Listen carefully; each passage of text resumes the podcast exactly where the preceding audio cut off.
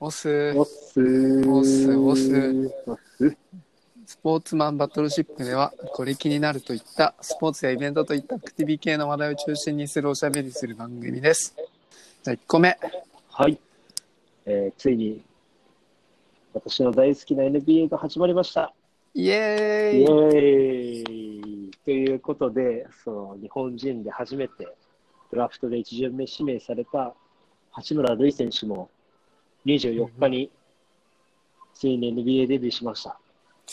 おおー来た来た。来ましたね。で、初戦のデビュー戦でうん。14点、10リバウンドを記録して、うん。鮮烈なデビューとなりました。いやーいいね。しかもダンク決めたんでしょ？そう、ダンクも決めて、で何がすごいって、もう14点って、もう日本人で NBA、えっ、と、NBA で日本人が記録した得点の中でもう最多得点をすでに記録してしまうという。そうそうそう。そうだったんだ。そうそうそう。で今まで、うんそうなんだよね。で、1人目の田臥選手が、うん。今までで過去最高で7点取って、うん。で渡辺選手、2人目の渡辺選手が、うん。えー12点だったかな、確か。うん。で、は3人目の八村選手がうん。14点を記録っていう、もう初戦でやっちまったみたいな。いや、いいね。鮮烈なデビューだね、これ。そう、もう今後が楽しみだよね。いや、僕も全然バスケ、うん本当わかんない競技だけど、まだまだ。うんただもう八村塁選手っていうこと自体が、もううん僕の中でも CM 出たりとかは、いろいろとそういうので、まあ、この番組を通じてでうん深く知ってきてるんで、うんうん。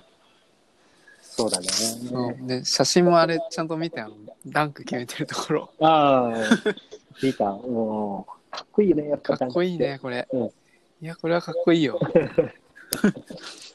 もう、女性ファンがたくさん増えるだろうね。確かに。実際今女性ファン増えてきてるのかな？八村選手。八村選手は増えもちろんたくさんいるだろうし、そのバスケって、なんかすごい、その若い女性層がすごい、えそうそう、実はね、知らなかった。そう、ね、実際にその NBA だけじゃなくて、その今日本の B リーグも、うんその、なんだろう、B リーグのコンセプトとして、その若い女性層を取り込んでいこうっていう、そのターゲットがあるらしくて、へえそう。えなんかけうん、取り込むようなことしてるのかな、そうそうそう。なんかその、なんだったっけな。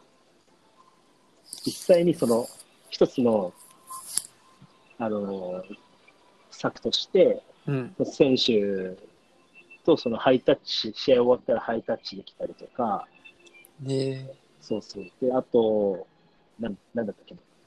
選手との距離がやっぱバスケってすごい近いんだよね、アリーナって。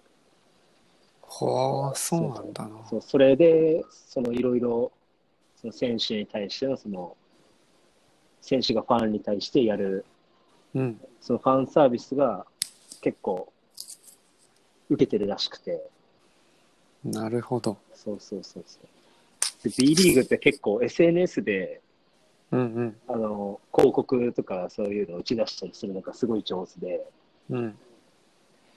で、その、例えば、バレンタインプロジェクトみたいな、バレンタインプロジェクト？そうそう、誰に一番チョコをあげたいかみたいな、その、まあ、イケメンランキングじゃないけど、そういうのランキングで、その投票して、へえそうそう、順位つけたりとか、なんかそういう、なんか面白いことやったりするから、そうなんだ。そうそうそう。なるほど。それだったらな確かに。なんかこうザ・スポーツっていう感じじゃなくてなんかフラッといけちゃう感じみたいな、あ、そうそうそうそう。スーパー歌舞伎みたいな。いやちょっと違うよね。あれ、ワンピースみたいなね。そうそうそう。ああ、なるほどね。確かにそういうなんかエンターテインメント性は、その野球、今のプロ野球とか J リーグに比べたら、やっぱ B リーグってすごい魅力なのかなって思ってて、うん。ファンとのその距離が近いっていうのはいいよね。そう、ファンとの距離も近いし、その、試合前に始まる、その、なんていうんだ、一回その選手紹介される前に、ただ選手紹介されるんじゃなくて、うん。一回その、アリーナの明かりが全部消えて、その、照明でその選手をスポットアップしたりとか、うん。そのチアの人たちが一緒になってダンスしてうん。盛り上げてくれたりとか、うん。結構その選手だけじゃなくて、その裏方の人たちのその演出の仕方とかも結構面白くて、うん。そう、そう。前もなんか、俺前回、いつだったかな ?2 個前の、確かなんか、そうね。ナン、バナンバリング 4, 4ぐらいの配信で、うん、うん、なんかその、土井ちゃんが、うん。その NBA のジャパン、そうそうそリーグ？う、うん、ジャパンゲーム、ジャパン。あジャパンゲームだよ。その時に行った時のなんかその、ファンサービスというかなんかうん。演出だったりとかが、なんかそうそう。話を聞いてて、うん。うん、めっちゃなんか、なんだろうこれ、他ではないスポーツみたいなことやってるんだな、みたいな、うんなんかはっちゃけてる感じみたいな、ああ、そうだね。そういう印象があった。うんうんうん、なんだろう。結構前の話になるけど、そのプロ野球で新庄あ、さんがよくやってた、ああいうパフォーマンスはちょっと行き過ぎだけど、まあ似せたい感じダース・ベイダーとかのやつでしょああ、そうそうそうそうそうそうそう そう。そういうのを毎試合毎試合、各チームがそういういろんなエエエンターテインメントを演出して、なるほど。そう、打ち出してるから、やっぱり結構見てる人側からすれば飽きないし、うん、その初めて見るバスケを見るっていう人も、うん、そこからた見てあ、バスケって面白いんじゃねみたいな。おーえ、なんかその演出するな。際のなんか、うんここまでうん演出していいよみたいな、そういう上限みたいなのあるのかな？いや、上限はね、ないと思うな。あ、そうなの？うん。まあ、よっぽどね、なんか、変な、変なことしなければ大丈夫だと思うけど。でも本当にそのバスケットって、やっぱりその、一体感が一番そのサッカー、野球に比べて、やっぱすごいあると思ってて、うん。やっぱ狭いそのアリーナっていう空間の中で、まあ、すし詰めとまではいかないけど、そのファン同士がやっぱ近い関係になれるっていうのもあるし、そうだね。コートもそうそう比べると、サッカーとか野球とかと比べると全然そうそうそうそう。広い、せあ狭いっていう、うん狭いしね。うん。そうそう。人は入るんだけどね、野球、サッカーはすごい。やっぱアリーナも、アリーナとか、スタジアムもでかい分ね。うん。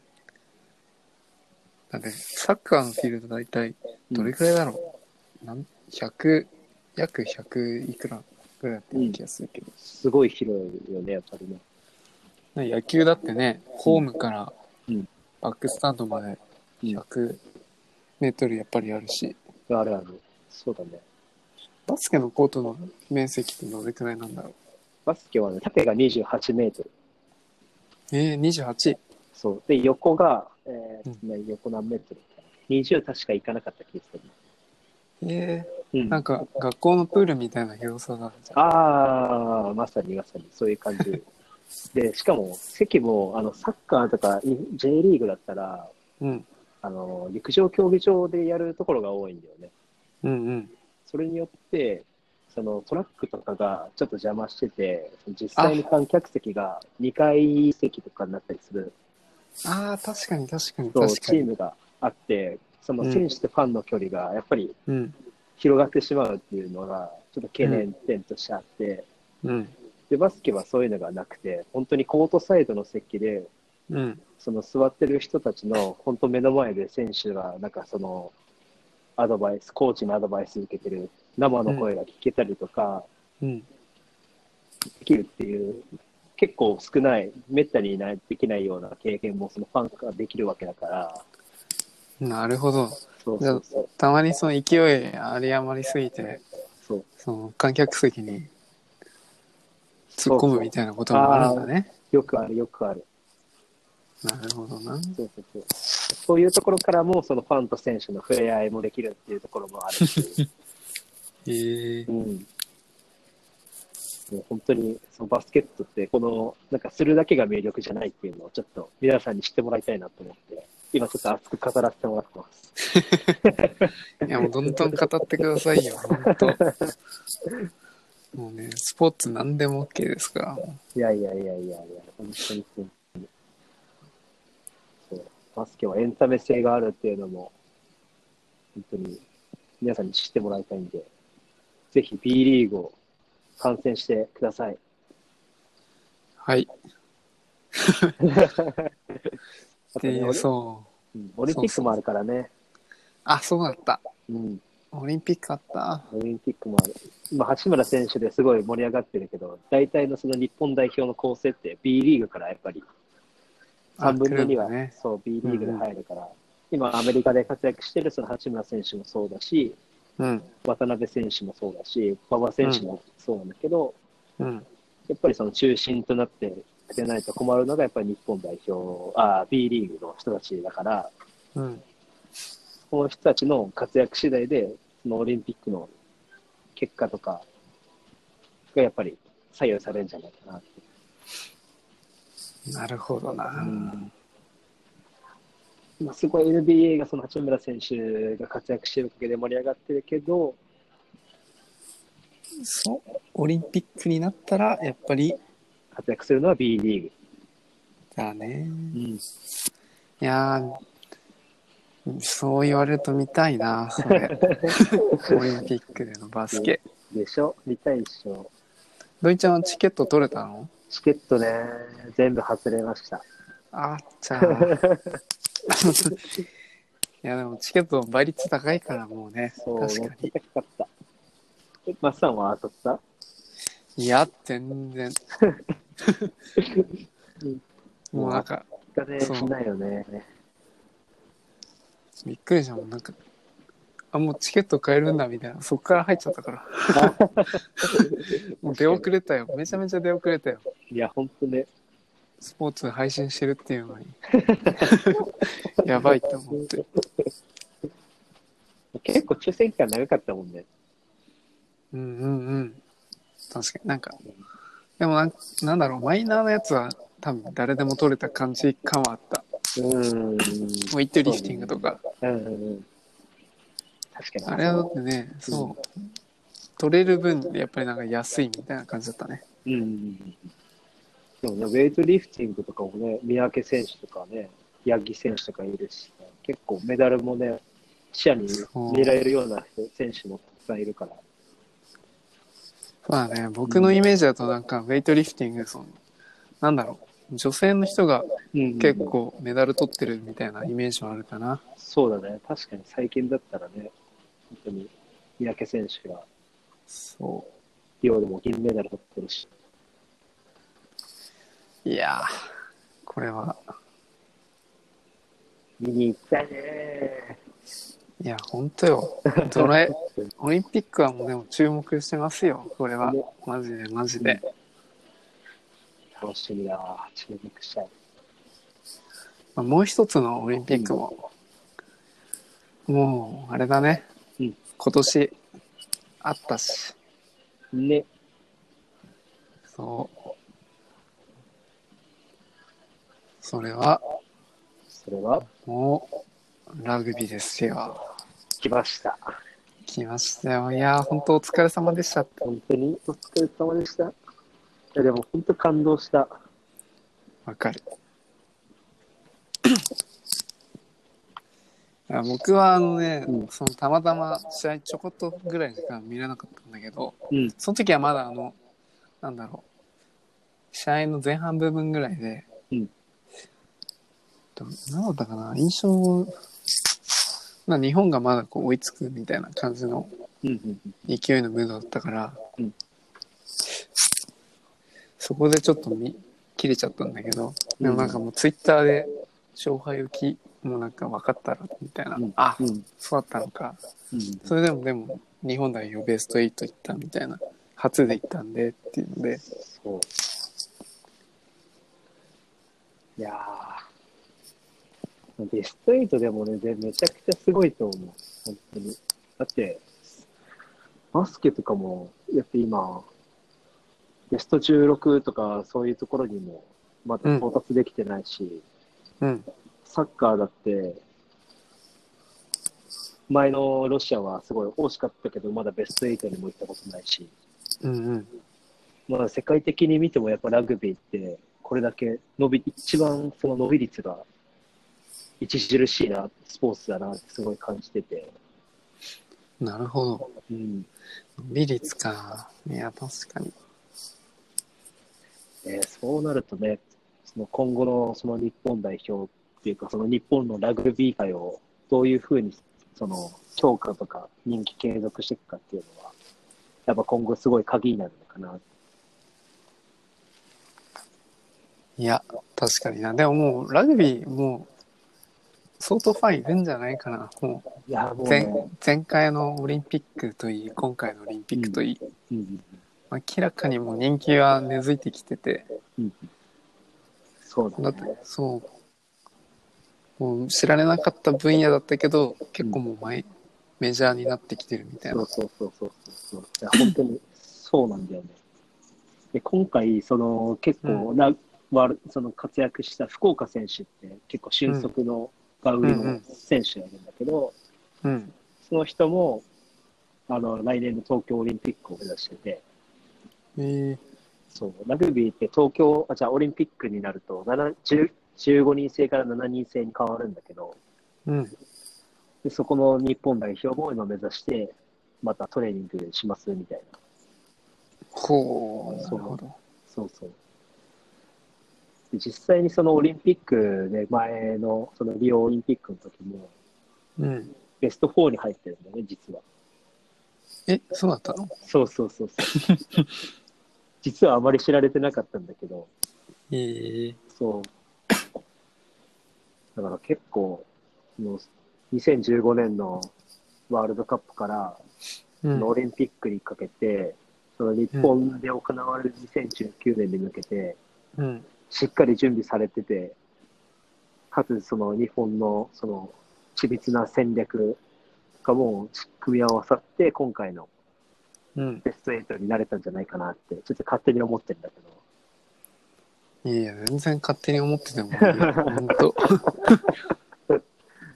いや、もうこの盛り上がりはね、無視できないから、もうほんと。ね。実際にさ、そのファン、ファンゾーンみたいなのでさ、その実際に選手の、うん。ね、なんかいろいろな、そのタックルとか、うん。体感できるゾーンとかってもあったんでしょ行ってきましたよ、ファンゾーン。お いいね。もうほんと。いや、でもね、全然、お一人様でもめちゃめちゃ楽しめた。えー、ちなみに何が、何ができるの？なんかもうその、1階から3階まで、うんファンゾーンのブースが設けられてたんだけど、うんでなんか1階がなんか物販と、うんあとはなんかねその大きなモニターでうん。ゲストトークショーみたいなのをやってたかな。へえ、その日本代表の選手とか。いやなんか日本代表じゃなくてなんかね芸能人がいた。芸誰だったかな。何だったっけあのスクール坊主の人がいた。スクールボーズ。昔なんかそのドラマでスクール坊主だったっけ？なんかラグビーの。名前誰だったかな、全然ちょっともう世代じゃないからわかんないんだけど。ただトークショーでその横で、うん。なんか大体なんかハイネケンとかはいめちゃめちゃそうそう売ってあってみんなビール飲んで、うん、あとなんかケバブ食べてた人がいたりとか。面白い。でそのもう一つ横には、うん。なんかそのラグビーの体験コーナーみたいなのあったね、そこが結構いろんなその体験コーナーブースあったりうんうんうん。なんかタックルの体験みたいなのあったよ。えー、何それかかった後に、その自分のその、なんだ、勢いとか、そのパワーとかが数値で出るみたいな感じ？そう。なんかその体重な1秒間だったかな、なんだったかな？そのタックルの瞬間的な数値じゃなくて1秒間をした時の、うん。なんかその押し込んだそのじ体なんだろう重さ？はいはいはい。みたいのでうんうんみんなそれでなんかやってたんだけどえ。それを横目で見てて男性女性問わずうん。もうみんなやそのタックルしてて、うん大体もう最高記録出してた人はなんか360いくらぐらい。記録360。そう。びっくりした。あれ？すげえって思って。普通の人でも100いくかいかないかぐらいだったのに。300出した人ってどんな人だったんだろうなって。ちょっと見てみたかったなって。かなりガタいい人でもなんか200いくらぐらいだったんだけど、そうなんだ。そうそう。でもねやっぱりね日本人だけじゃなくてね外国人の方いっぱいいたねああ、そう。結構ね、そうだよね。そう俺もさ、そのワールドカップ開幕して、ちょっとした後に、ちょっと東京行きがあって、うん。そう行ったらさ、なんか、新宿の近くとかいろいろ回ってたら、やっぱり、うん。その近くで試合してたチーム、オーストラリアとか、うん。あ、オーストラリアじゃない、南アフリカとか、うん。そのフランスとか、結構いたもんね、やっぱり。そそううなんか常に東京はもういっぱい外国人見るけど、うんただなんか今回はめっちゃいるなと思っていや、そう。やっぱユニフォーム着てるからさ、やっぱわかるんだよね。あ、この人たちはワールドカップに来てるんだ、みたいな。そうでも鉢巻きもちゃんとしてたよいや、そしかも日本語でう。びっくりしたね すげえと思ってあの、日の丸のやつでしょ？そうそうそうそうそう やっぱああいうの人気なんだろうね。だねうん。なんか限定商品みたいなのやっぱ。なるほどね。これでね、やっぱりいろんな人たち、その海海外のさ、外国人のその観光客とかがさ、うんやっぱり日本をもっと知ってもらってさ、うんこういう、ね、スポーツ文化をもっとうん広めていったりね。そううん。でも日本代表でそう毎なんだったかなその外国人選手が多い理由とかも、うんうん。なんかそれもちょっと勉強してんのよ記事見てうんうんうんそうなんか31人代表選手いる中で15人が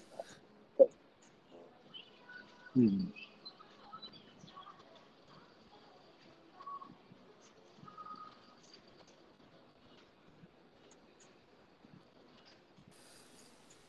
そうでなんだったかな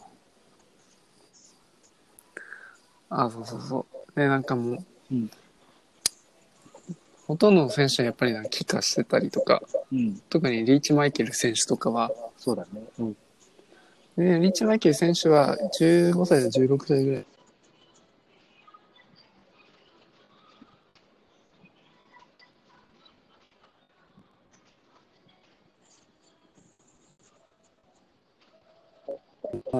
そうそうそう。ところ山で、うん。あそうそうそう山手高校に実は留学してて、そこから帰化したっていうような感じなんだよね。それでそこからもう一度なんかそばそば屋だったかうんうんうん。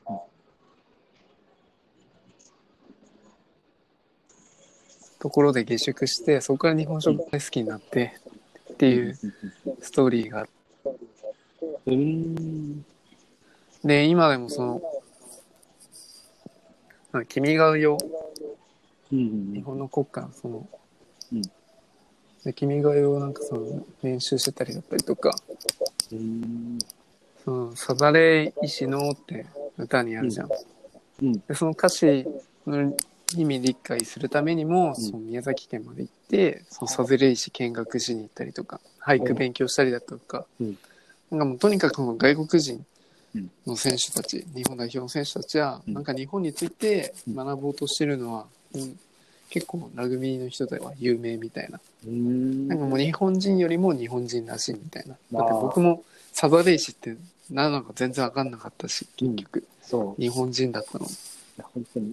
だ多分ほとんどの日本人が分かってないと思う。もちろん俺もそうだけど。やっっぱりその日本に住んでることが当たり前すぎて、その国家に対する、その、まあ、愛着心じゃないけど、っていうのはやっぱり。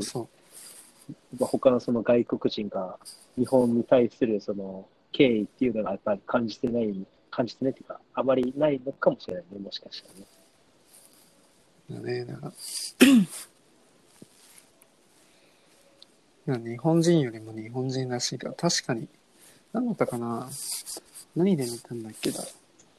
すごい今、度忘れしてしまった。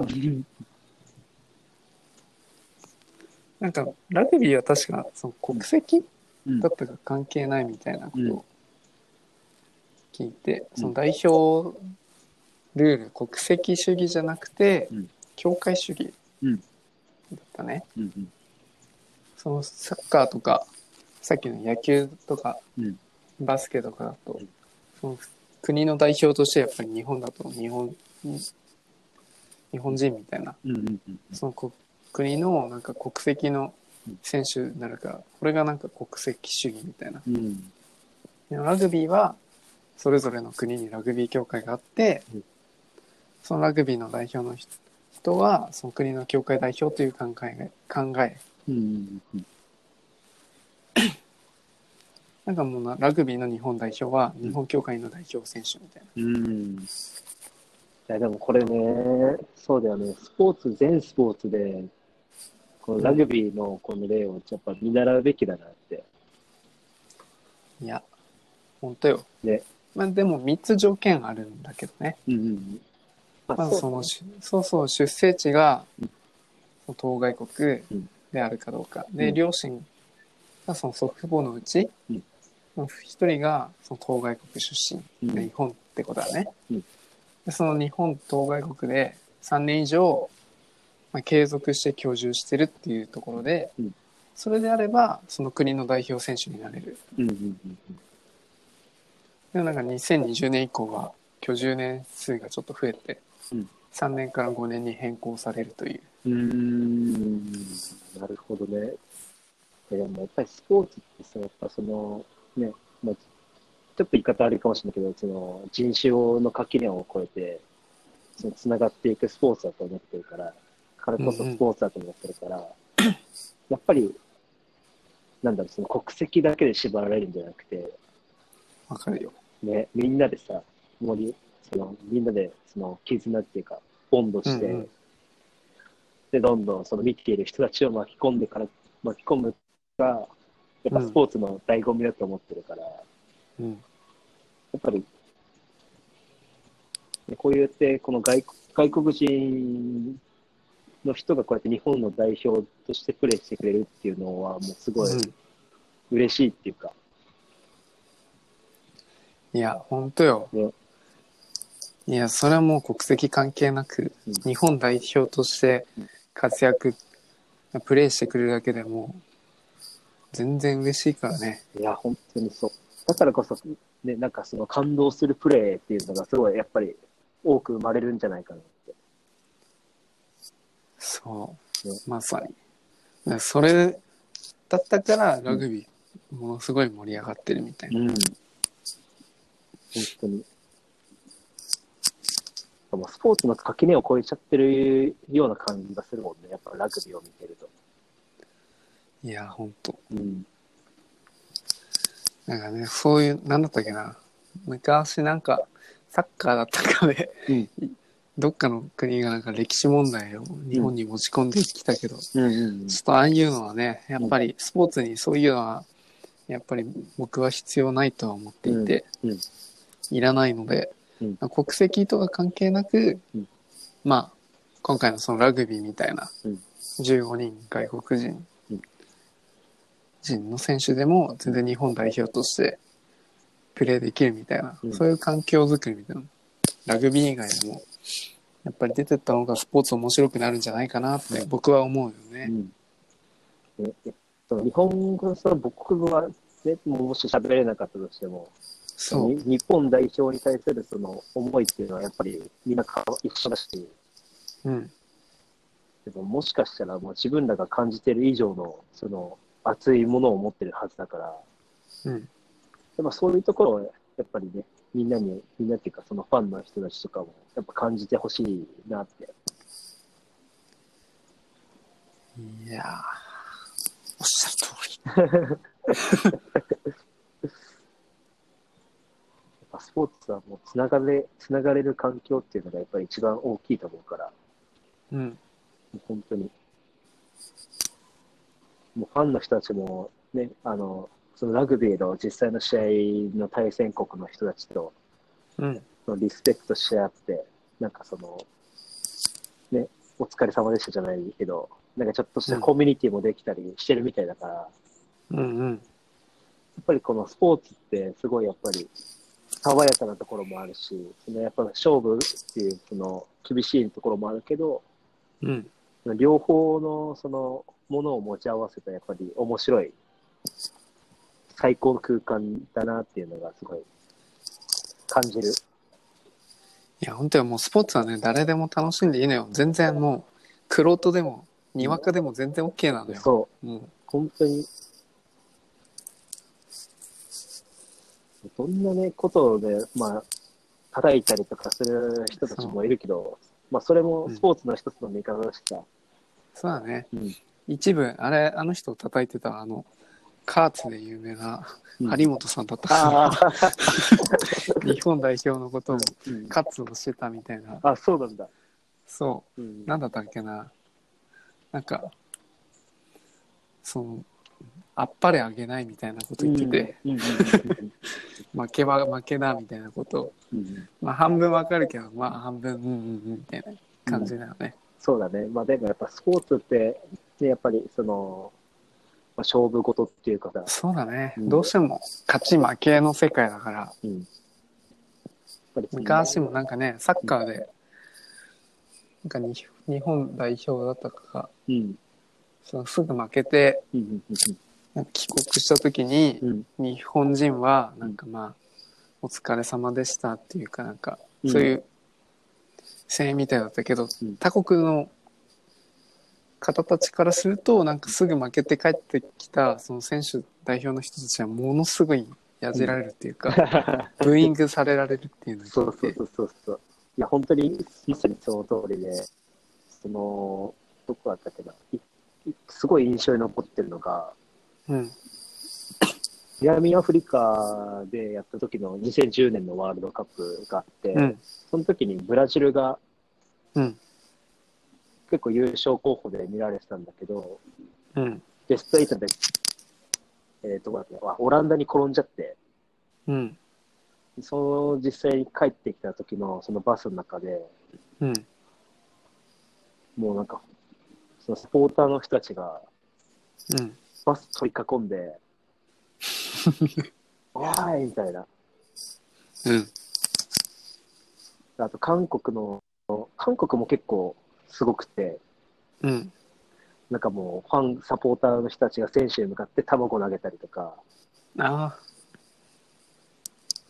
なんかこれうこれなんだろう？デマなのかわかんないけどうん。なんかどそのサポーターが過激すぎて殺されたみたいなことを聞いたことがあるんだけど、ああ、そうそうそう、そういう、ね、結構あって、フランスがまさに、その前のロールドカップでうん。優勝したフランスのパレードを、パレードやってたな、かなんかの時に、その、なんていうんだ、その暴暴動じゃないけど、その一部のファンが、うん。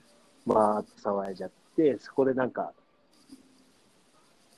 もう押し込む、押し込まれて、押し込まれてっていうか、すごい圧迫されちゃって、なんか窒息死みたいなっていうのも、なんかあったみたいで、へえそうそうそうそう。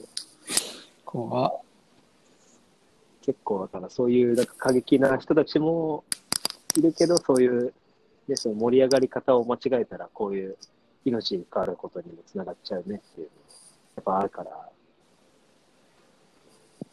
あ、その盛り上がり方もちょっとね、工夫しないといけないところもあるよね。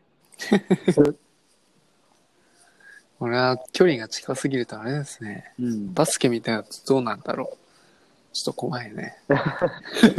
想像してしまった。そうね、バスケも実は一回、その NBA で、うん。選手とファンを巻き込んだ大乱闘が一回あって、あったの？そう。これねそうめちゃくちゃお、もう今でも覚えてるんだけど、2005年、2005年かな。もう14年前の話なんだけど、うん。その実際にその、もう本当に試合がもう10、残り1、試合終了残り1分で、点差が15点ついてて、もう試合の大勢がもう決まってる中で、うん。その選手の一人が、負けてる選手が、その、相手に対して結構危ないファールをして、うん。最初は選手間での揉み合いになって、うん。なんもなかったんだけど、もう揉み合いになったくらいで、うん。でその後にファンが、その飲み物を選手に向かって投げたやつが、うん。その選手に顔にべちゃってやられちゃって、うん。でそれにめブチンっていっちゃった選手が観客席に入って、ファンをな、殴っちゃうっていう。いや、怖え。もう、これ見たときは、ああ、マジかよ、みたいな。でもそっからもう、そこのアリーナはもうカオス状態になっちゃって、うん。これ試合時間57秒くらいあったんだけど、うん。もう収集つかないから、もう57秒を残した時点で、もう試合を終わ終わらせちゃうみたいな。はあ。そうそうそう。で、相手チームに向かって、そのファンが、その退場していく選手に、うん。もう飲み物とか、ポップコーンとか、なんかもう、あありとあらゆるものを、ガンガンガンガン投げていくっていう、うん。もう、見てもいられないような事態に陥っちゃって。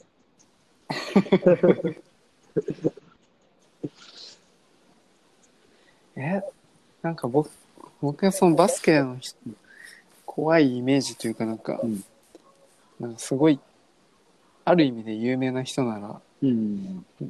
なんか見たことあるんだけど、何だったっけなし知ってる程度なんだけど、なんか2メートルぐらいのうん。背丈でなんかめっちゃピアスしてた人だったあ。デニス・ロードマンね。あ それだ その人は、その人じゃないよね。あ、その人ではない。うん。その人ではないんだけど、まあでも、ちょっとタイプ的にはすごい似た人で。そう、実はその、その乱闘を起こした人が、うん。ロードマンに結構憧れてて、あ、そうなの？そう、もともと背番号23番つけてたんだけど、うん。そのシーズンで、その、ロードマンがもともとつけてた背番号って91番なんだけど、うん。その91番に変更して、うん。心機一転で臨んだシーズンが、うん。その観客との大乱闘をしたことによって、そうこそのシーズン全部出場停止になっちゃって、そのシーズン棒に振るっていう、ああ、そうまあちょっと残念な出来事があったんだけど、なあ。いや、もったいない。選手の、うんまあ そういう乱闘みたいなの、うん結構ね、相撲とかでもよく聞くけど、うん、それはまあちょっと試合中じゃないけど。いや、まあでも不祥事はね、やっぱり良くないよね。そうだね。そこは。うん、印象、その人もそうだし、そのスポーツの印象も悪くなっちゃうしね。ああ、そうだね。まさにそうだね。本当に。だね、そこだね。まあ選手のイメージもあるし、そのバスケ、バスケだけじゃない、そのスポーツのイメージにもつながっちゃうから。そう。チそっか、それでチームもね、うん印象悪くなっちゃったりとか、そうそうてか全部が悪くなっちゃうもんな、そうすると。確かだからこそのプロフェッショナルっていうのがやっぱりここで求められるのかなって。に。なるほど。うんもう協会もそうだし、ファンもそうだし、みんなでプロフェッショナルにやることで、やっぱりスポーツって、ね、すごい力を発揮できるのかなって。いや、ほんとよ。うん。負の方向に行くんじゃなくて、もっと、ね、いいところに持ってって、そうそう、もう全然プラスプラスにうんなっててほしいわ。そうしないとね、盛り上がらないし、楽しめないし。い本当本当。もうラグビーがもう本当にいい例ですよ。や、ほんと、ねもうラグビーの話だったのに、バスケになってたね。そうだねびっくりした。いや、もう、確かに、ラグビーの、そう、ラグビーがいいねだよね。うん。まあ僕は、そのラグビーにわかの人だったけど、ちょっとずつ、まあ、勉強してたりとか、うん。あれ、ホームページだったかで見ても、あの、うんそのジャパンラグビーうん。フットボールユニオンで、なんか、そのチーム選手紹介してるんだけど、うん。やっぱそれぞれ見てたもん。うん。なんか堀江翔太選手はいはいとかでうん、知ってる。その、その堀江翔太選手とかの、なんかその選手個人とかに、うんなんかね、なんだろう、詳細っていうか、プロフィールみたいなの結構書いてあるのよ。なんかストーリーみたいな。そうそうそうそう。ん。なんかその、関係ないことみたいな。うん。なんかその堀江選手、うんなんか中学時代そのバスケットボールで、自称5系でデブッチョみたいなの書いてあって、うん。で高校からラグビー始めて、みたいなので、うんで、なんか帽子が好きらしいっていう情報も書いてある。へえ。ラグビー以外の趣味がなんかギターとか沖縄三味線あからあ。出ることらしいね。あ、そうなんだ。うん。あでも、なんかその、さその選手のさ、その、なんていうの、ストーリーみたいな、そういう趣味とかも出していくことで、やっぱり、ちょっと親近感を持ってもらうっていうのも、やっぱり、そう。うん。いやでもなんかラグビーは今回なんか結構テレビとか、うんあんまテレビ見ないけど、なんかその、選手個人個人のなんかうん紹介みたいなのとかうんやってたりとかするし、うんうんうん。YouTube でもなんかそういうのやってたような気がするなっていうのは。なるほど。そう。だからなんか割とラグビーが身近になってるみたいな。いやー、そうだよね。うん。ラグビーね印象、そうそうそう、印象的にはそんな感じかな。やっぱりその前言ったそのファン、えーチームだったかなイベント。そこでもやっぱ、まあ、ファンゾーンだった。うんで、そのファンゾーン行った時に、うんなんかもう、老若に会うのに行ったから、うん子供までいたし、へえ。もちろん、その外国人の人も含めてだけど、うん。やっぱり、ほぼほぼがもうみんな楽しんでたのあったね。いや、そうだよね。そそこで 5G も体験してきたから。5G もあるんだ。うん。へえ。5G もなんかデモであって、うん。これまでとは違う、なんか、その観戦の楽しみ方ですみたいのがあって、へえ。そうなんか VR ディスプレイつけて、うんまあ観戦するみたいな。デモ映像だけど。面白い。そうそうそう。あとはなんかポスター配布してたりとか、うん。日本代表、うんまあ、そのワールドカップ始まる前のなんかそのポスターだったりとか、あとなんかリポビタンデーをうん無料で飲めるみたいな、そんなのもあった。へえ。すごいなそうだからリポビタン D のブースはなんかうん定期的に叫んでたね。リポビタン D って。あー、違うないな。ファイト一発って。あファイト一発だ。なんだ、リポビタン D って。そファイト一発っていうの、うん、すごい。よく聞こえてた。へえ。いや、やっぱりね。フラッ、そうそうそうそう。フラッと行っただけでも全然、もう、1、2時間行ったんじゃねえかぐらい、あそれぐらい確か行ったような気がする。へえ。でも楽しみどころがもう盛りだくさんだった。そう、なんかあの、は墓あるじゃん。はいはいはい。あれのなんか、説明みたいのもあって、説明っていうかなんか、ポスターみたいのでう、んポスターっていうかなんか、かん、なんだろう、それぞれの国のうん、なんか説明されてるんだけど、うんなんか、神秘とか、うん。あと、シビタウだったっけな、うんなんかそれぞれの代表チームの、うんあ、シバタウか。それは、まあサモアとかのやつだったけど、うんそれはなんかね、それぞれの、そのハッカの鼓舞するやつの意味があって、うん。なんかその歌詞みたいなのもあった。へえ。でも結構それ、ずーっと見てた感じだったかな、僕は。うん。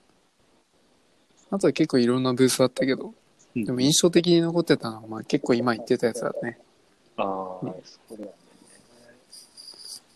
もうラグビーっていうよりもさ、なんかその文化だよね。そのその国もそうだしさ、そのラグビーっていうそもそもの文化。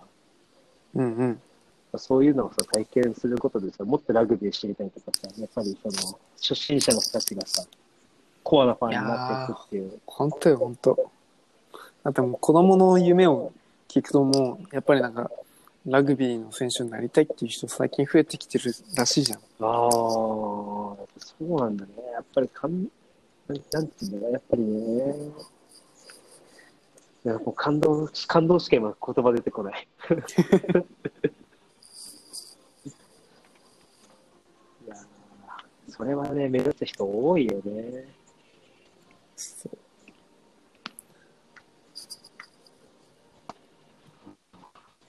最高だったな。まだ終わってないんだよね、実は。え、そうなの？そう。まだね、決勝が終わってないんですよ。あ、そっか、決勝が11月の1日？2日、2日。2日か。うんいやー、それ見たいな。でもテレビでないわ。あ、そうなの？そうなんですよ。どこかで見るしかないけど。なんかラグビ YouTube とかー。で見れるんじゃないかな。あ、そうなの？確かそうだったはず。いや、それあったら見見ようかなと思ったけど。最悪、そのね、 DAZN とかでね、来た。やってるはずだから。土曜日か。くー。厳しい。いや、まあ、見逃し配信があれば、ちょっと、何かしら目通しとかないと、ちょっと、そうね。もう日本代表でずっと盛り上がってたから、もう、うんそれしか見てなかったな。ああ、そうだよね。でも、こっからがね、だね。うん。ぜひ、よし。じゃあ、3個目。3個目。はい。なんと、田中将大、広島に入団た。来た、これ、うん。僕もこれ見た。記事見たときにびっくりした。超似てるじゃんと思って。ドッペルゲンカーがなんかなのかなと思ったら、ね、弟っていう。そう、まさかの弟。弟さんってどんな人なの？弟さんはね、プロフィールでは、うん。田中選手の、まあ、2個下の今28歳の人らしい。うんで、学歴がね、結構面白くて、うん。兵庫県の出身なんだけど、あ、そうなんだ。兵庫なんだ。田中選手自体はもともと兵庫の人で、ええそうだったんだね。そう、で、駒大苫小牧に行って、はそう、で、楽天っていうような感じなんだけど、弟さんも高校で盛岡に行ってるんだよね。あ、盛岡。盛岡中央高校。青森か。盛岡とすると。うんと、岩手、岩手かな。あ、岩手。うん。間違えた。いやでもね、大学で青森大学に行ってるんだよね。あ、そうなんだ。そう。で、そっから専門大学を出て、うん。で、マッサージ院に勤務してたんだけど、うん。もう本当に最近だね、今年の10月22日より新スタッフとして、うん。広島東洋カープに加入度。えー、え、これって、その、トレーナーみたいな感じで、そうそうそうそう。だよね。チームのトレーナーとして、来シーズンのキャンプ、あ、うん、来シーズンね、来えーっと来月の秋季キャンプ終了までチームにトレーナーとして帯同する。うん。いや、これびっくりだね、本当に。見た見た見た見た。これなんか、写真で記事がすごいデカデカと載ってて、そうそうそうそう。びっくりしたもん。びっくり。めちゃくちゃそっくりだよそう。ところどころもマー君マー君だったから。ね。そしたら本当にマー君つながりだったっていう。そう、マー君だって今、今じゃないか。その時まだニューヨークで、まだポストシーズンのさ、やつ試合してたからさ、なんで広島にいるんだろうみたいな。まさかの弟だったっていうね。そう。いや、これはちょっとね、ビビったね。びっくり。マー君もね、なんだかんなんだかんだっていうかもう、メジャーを6年目？もう終わって、そうなんだ。そう、もう6そんな年経ったんだ長いんだ。へえいや、確かになんか当時はその契約金だったからめっちゃ高いっていうニュースで、そうそうそうそう。ニューヨークヤンキースだったからね。確か。そう、ヤンキースに行って。で、ヤンキースで在籍して、初めてメジャーで地区優勝して、へえそう。で、今シーズンは11勝全体で上げてるんだけど、うん。ポストシーズンになると、田中選手ってすごい存在感を発揮する選手で、ほうほうほうほう。ポストシーズンってそのワールドシリーズにまでの優勝につながるそのなんかトーナメント戦みたいな感じなんだけど、うん。その負けたら、まあ追い込まれるような試合で、うん。もう常になんかその真価を発揮して、その、田中 is hero みたいな。新聞紙によく載るくらい、結構活躍するんだよね。ゴジラ is 松井松井みたいな。そんなあ、。そうそうそうそう、まさにまさに。なるほどね。うん。だからニューヨークポストの一面とか普通に飾って、あ、ニューヨークポストじゃない、ニューヨークタイムズの一面飾ったりとかも。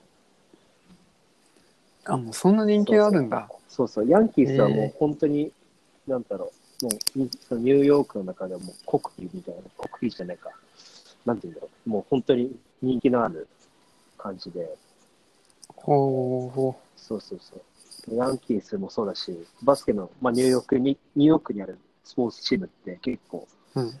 熱いファンが多いから、あ、えっと、なんだっけな。NFL、NBA と、あれ？野球がなんだったっけ？野球がヤンキースとメッツ。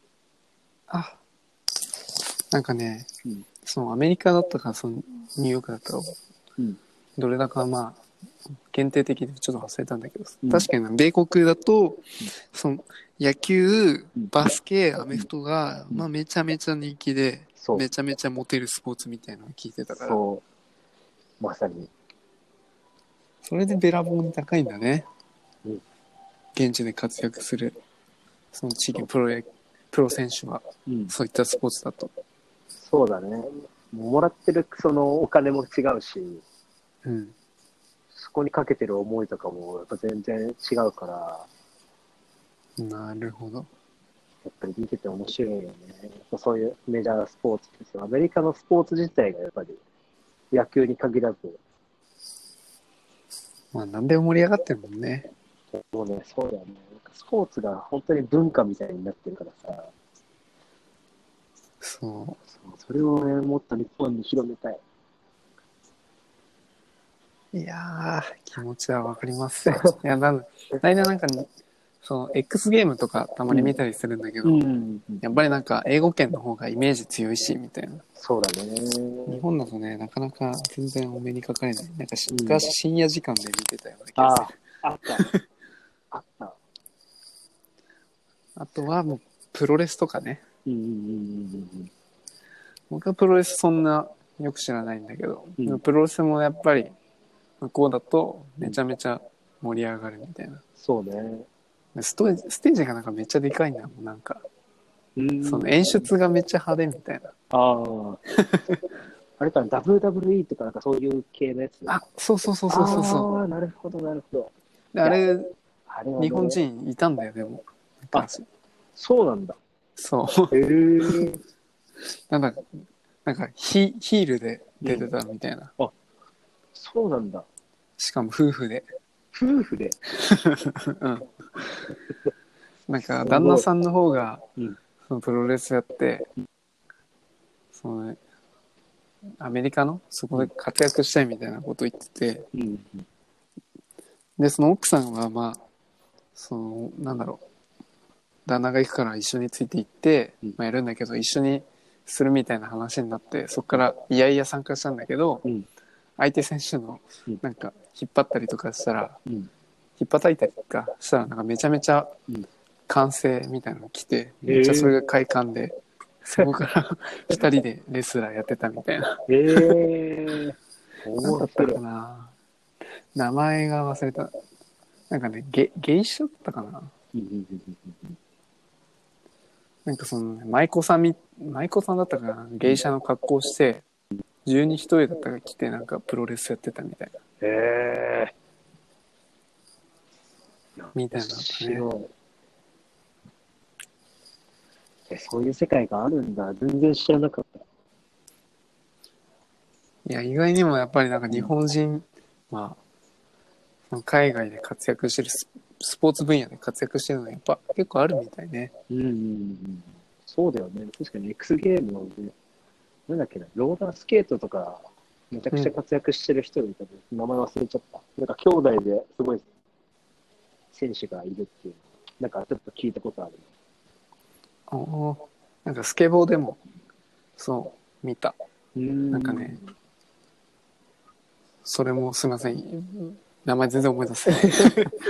なんかそう野球とそういうなんかねもうバスケサッカーと比べると全然ねめっちゃマイナーだからうん。再生回数とかも極端に少ないのよああ、なるほど。そうなんだ。1000いくかいかないかぐらいのあ、そんなもんなの？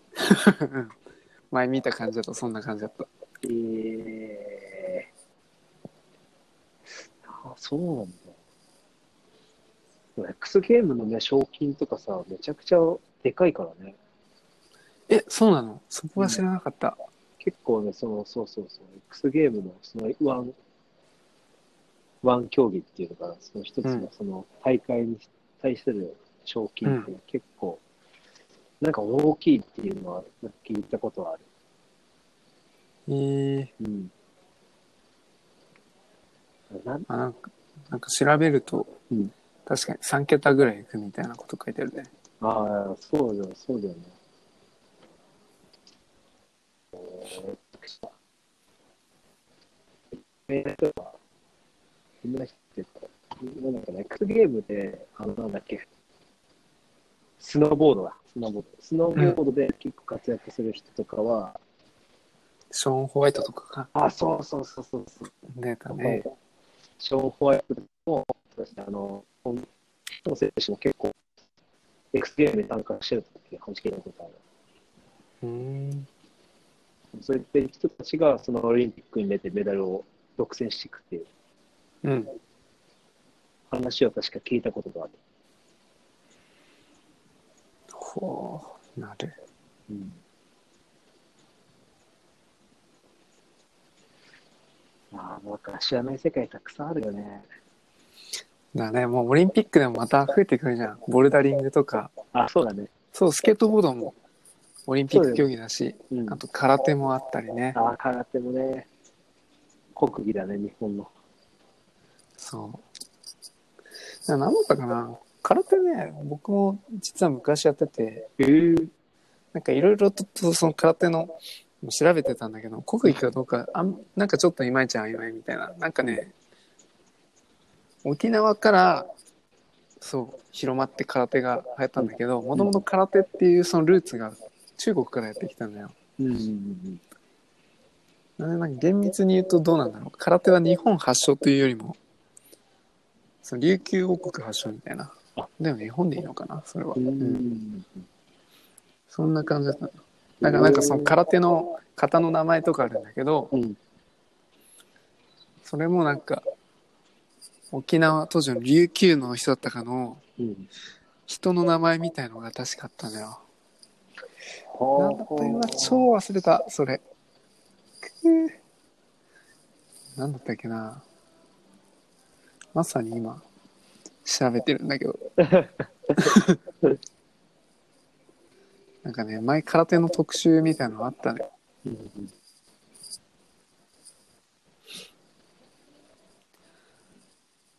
流派の、でも空手結構流派やっぱりいっぱいあって、僕は、その極真とかではなかったんだけど、うん。のその空手の流派の違いで、なんかいろいろと競技の型とか違ったりとか、うん。あとはまあ防具つけたりつけなかったりとか、うん。極真を見た時なんかもう血だらけだったね。極真空手作った人はやっぱ日本人だけど、ええでもなんか危ないから極真はあんま良くねえみたいなことを聞く。なるほどね。そう。ああ、空手は。なんか寸止めとかあったんだっけ？スピン止め？寸止めみたいな。あれが極真だけど、人に当てたらダメってやつ。あー、うんうん、あるある。確か僕のやつ、そうそうそう、寸止めだったような気がする。うーん。何だったっけな。でもなんか、極真はそこまでなんか、そこまでルールは知らないんだけど、うん。なんだったっけな。まあ結構、もろが出るみたいな感じだった。な何を当てる？あ、ごめんごめん。極極真はなんか、もろもろ本当パンチキック当てるみたいな、そんな感じ、うんうんうん。うで、なんか防具つけないみたいな。そんな感じだったような気がする。あ、なるほどね。僕のやつが全然防具つけて、まあ思いっきり当てないみたいな。うんうんうんまあ当てるは当てるんだけど、うん。あなんか、あくまでも競技としての当て方みたいな、うーん。そんな感じだったね。お来ました来ました。なんかね、型の名前で、うんえーっと、チャタンヤラクーシャンクーっていうのが、ちょっとしかわかんない。そうそう、チャタンヤラクーシャンクーっていう、うーん。これなんか人の名前から来てるらしくて、なんかその、今結構記事で見てるんだけど、うんなんかその、クーシャンクーっていう方が有名で、うんその流派とかでなんかバリエーション多くあって、うんその中の一つでなんか、チャタン村うんうんの人のがなんか、クーシャンク習ってから、そこからチャタンやらクーシャンクみたいな。へえ。なるほどでもね、多分こういう名前があるやつは、うん多分結構やっぱり相当の段位ってないとうん演舞できない感じの方だと思う。うん大体ね、僕のやつはなんかうん和道流ってやつだったんだけど、うんその名前がつく方まで行ったのはやっぱ黒帯取ってからだもん。習得できたの。そうなんだ。じゃあ黒帯にならないと、もうそういった型をやらせてくれないんだ、そもそも。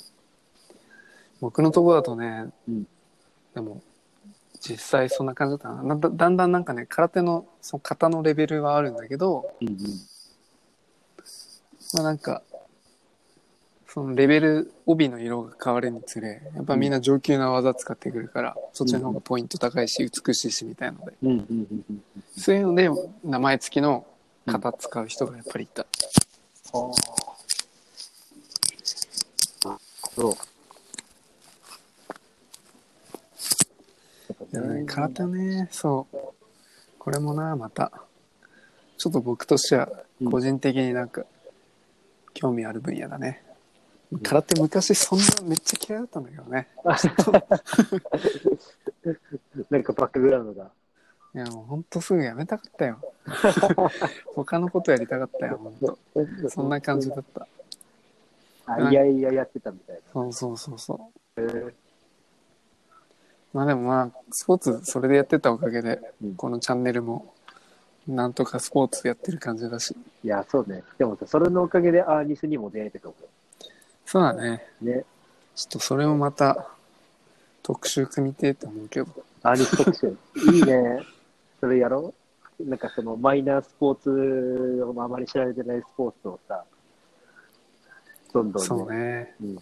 いやマイナースポーツちょっとこれで取り上げていきたいねちょっとこの番組でもまさに。ほとんど今メジャーばっかりのやつだからねみんなしてる感じのやつ そうだね。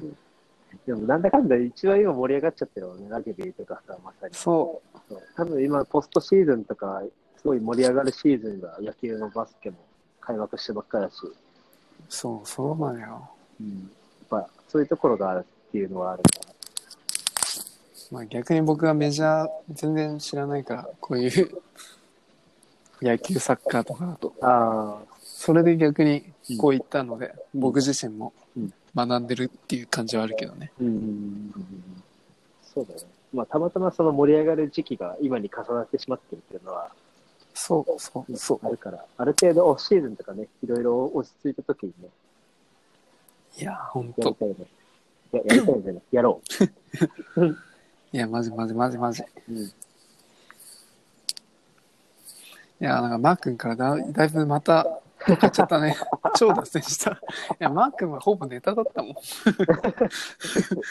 これは。な何話そうかなと思って、うんラグビーもあったし、NBA もあったしなと思って、個人的になんかフィギュアスケートは気になってたんだけど、ああ、そうただもう、マー君ネタがもうどうしてもね、ちょっと触れたかったからもうマー君、マー君でいいやと。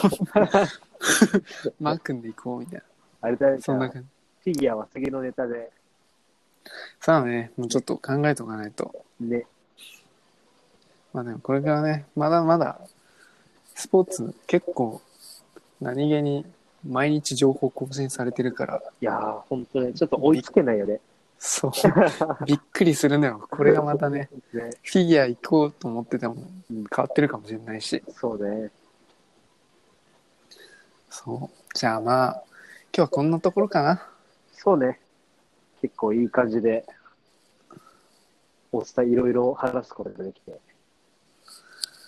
いやー、ほんと。ね。まあ、じゃあ今日はこれぐらいでっていうことで。そうだね。また、はい、お疲れ様です。お疲れ様でしいやた。終わり。